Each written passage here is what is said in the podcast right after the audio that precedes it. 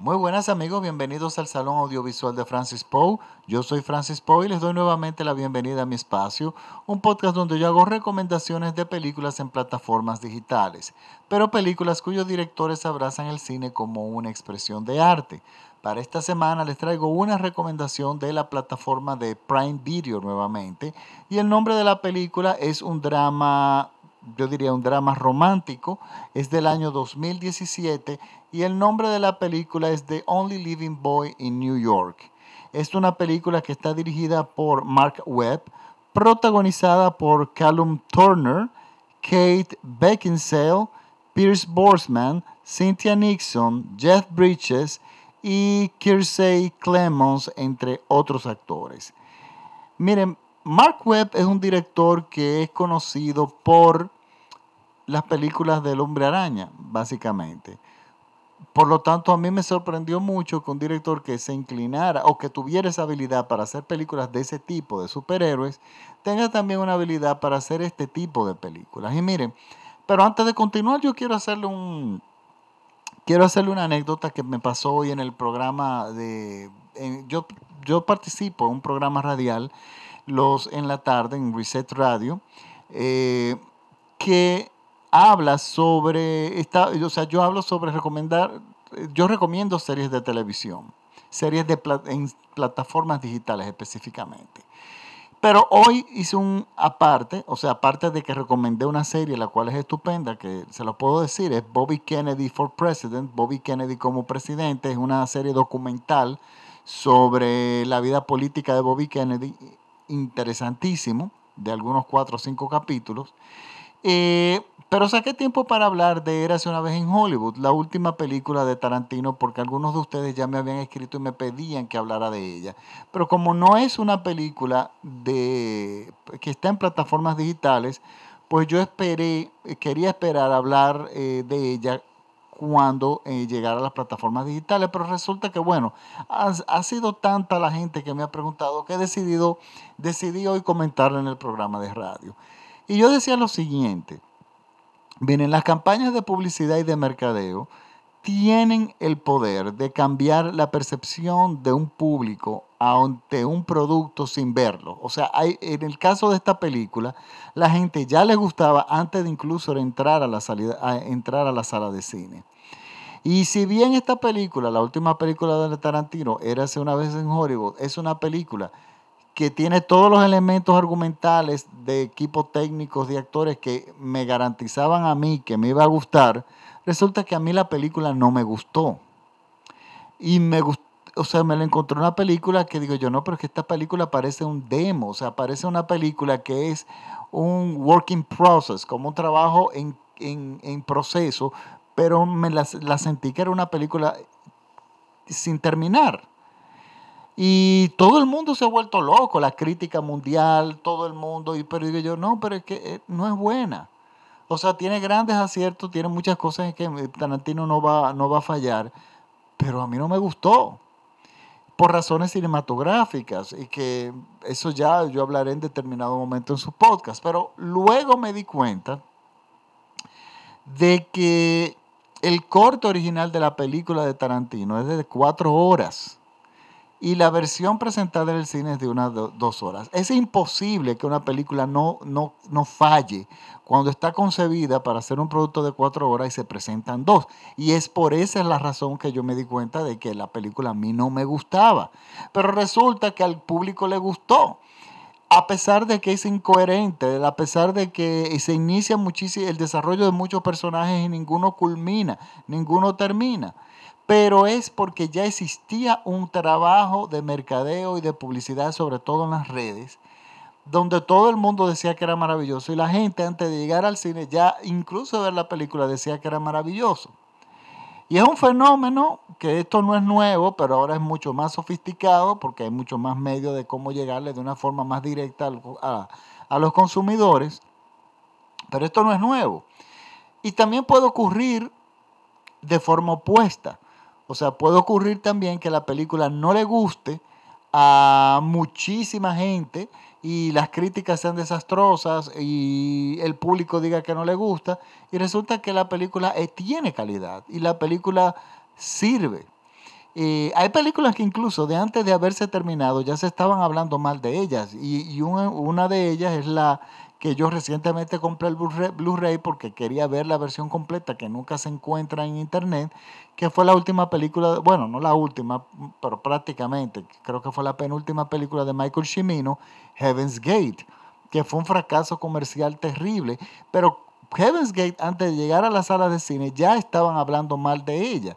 Y fue porque un crítico que al saber eh, de esta producción quería entrar y quería ver y quería entrevistar y el set era muy cerrado herméticamente y resulta que él aplicó como extra para poder acceder y resulta que entró y trabajó en la película como extra y salió de la película hablando horrores de Chimino, del equipo técnico, etcétera, etcétera. ¿Y qué pasó? Eso determinó en que todo el mundo se montara en ese tren de hablar más de la película sin que la película haya siquiera llegado a las salas de cine. Y cuando llegó a las salas de cine, pues bueno, fue un fracaso por muchísimas razones. También porque fue un metraje que de cuatro horas lo cortaron a dos. Y bueno, el asunto es que eso puede pasar. Esta película que yo voy a hablar, hablar hoy, me da, eh, yo encuentro que se le ha hecho mucha injusticia. Porque resulta que yo la encuentro de esas películas escondidas en el menú de Prime Video y yo la veo y digo yo, pero esta película es muy buena. De repente no es una obra maestra, por supuesto, pero la película está muy bien hecha, está hecha con mucha delicadeza, es muy sutil, muy bien actuada por los actores, incluyendo a Jeff Bridges, eh, Pierce Brosnan, o sea, todo el mundo está muy bien, es una película muy equilibrada, muy bien fotografiada, muy bien musicalizada.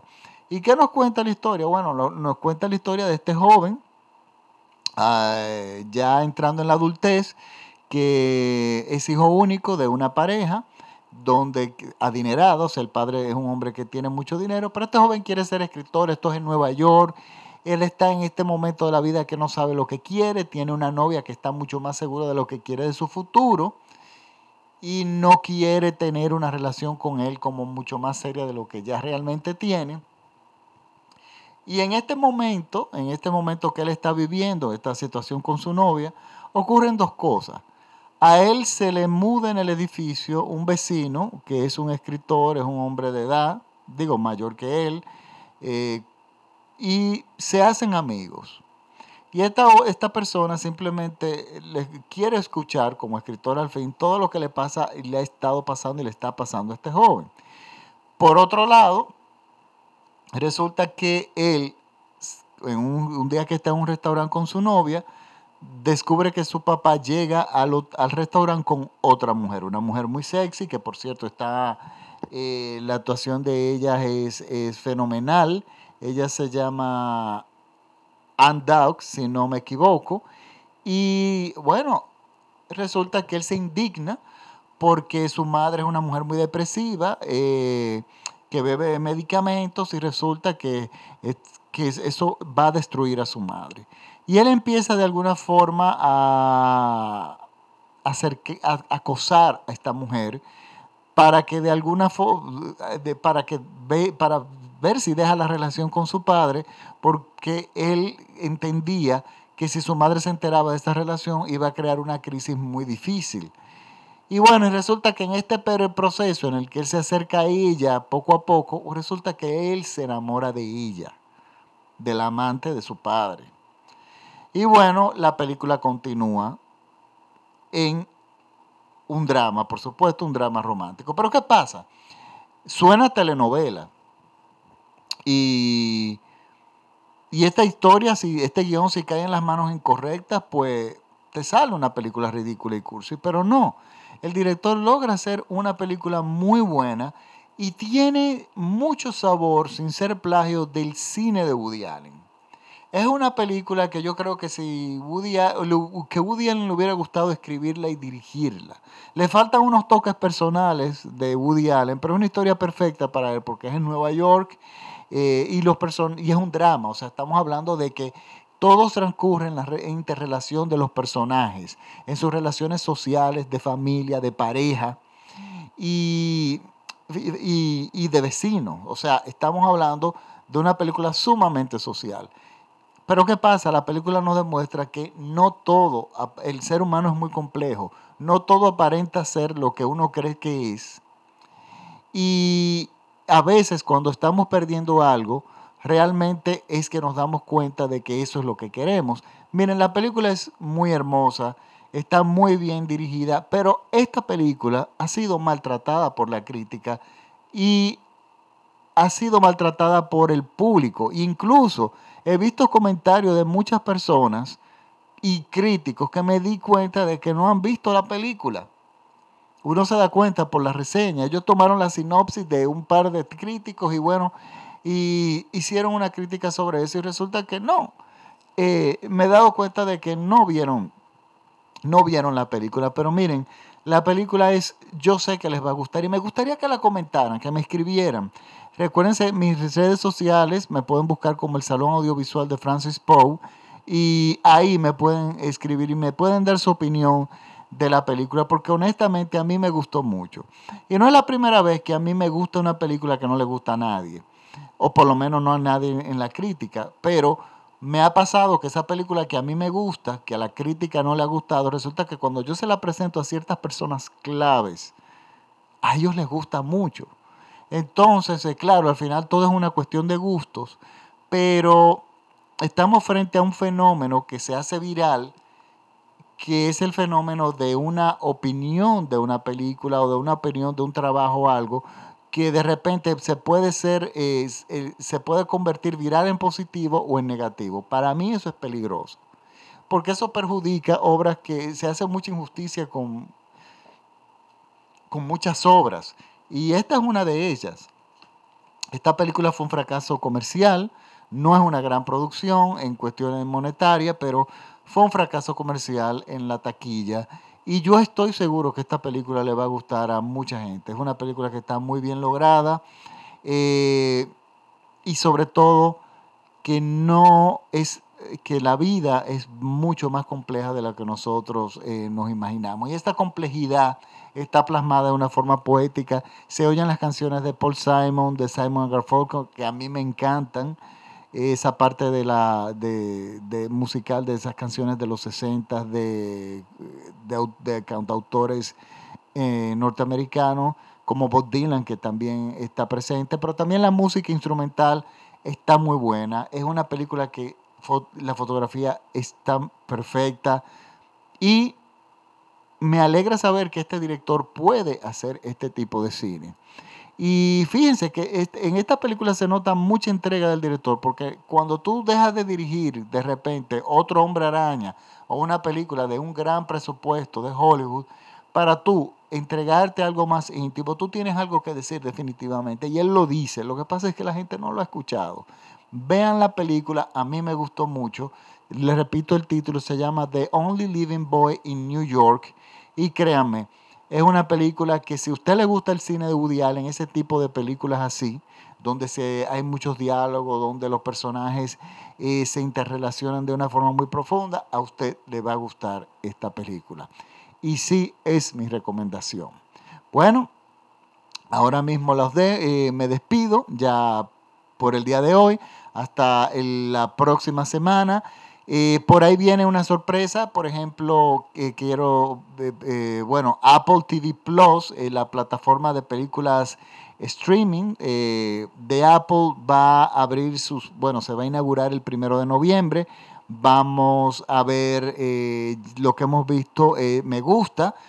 En cuanto a contenido, en cuanto al funcionamiento de la plataforma, ya veremos, porque mm, ahí tiene sus limitantes, pero bueno hay una, es una nueva opción que no es cara, es unos, va a ser unos 5 dólares aproximadamente.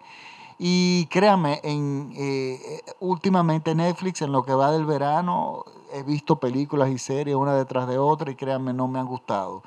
Eh, ha sido muy malo. Por eso he optado por, por lanzarme eh, en los últimos podcasts por la plataforma de Prime Video, que está entregando muchísimo material, de por lo menos el que nosotros queremos presentar y fomentar. Entonces, bueno, ahora sí, nos despedimos la próxima semana. Recuerden, me pueden seguir gratuitamente en mis redes y mis podcasts se escuchan gratuitamente en Spotify, en iTunes, en TuneIn, en SoundCloud, en prácticamente todas las plataformas y ahora recientemente en Google, en Google Podcast. No sé cómo llegué ahí, parece que ellos eh, alaron los podcasts y, y, bueno, y ya lo tienen disponibles en su plataforma. Yo realmente feliz. Y bueno, nos vemos ahora. Ahora sí me despido. Hasta la próxima semana. Muchísimas gracias por la sintonía. Chao.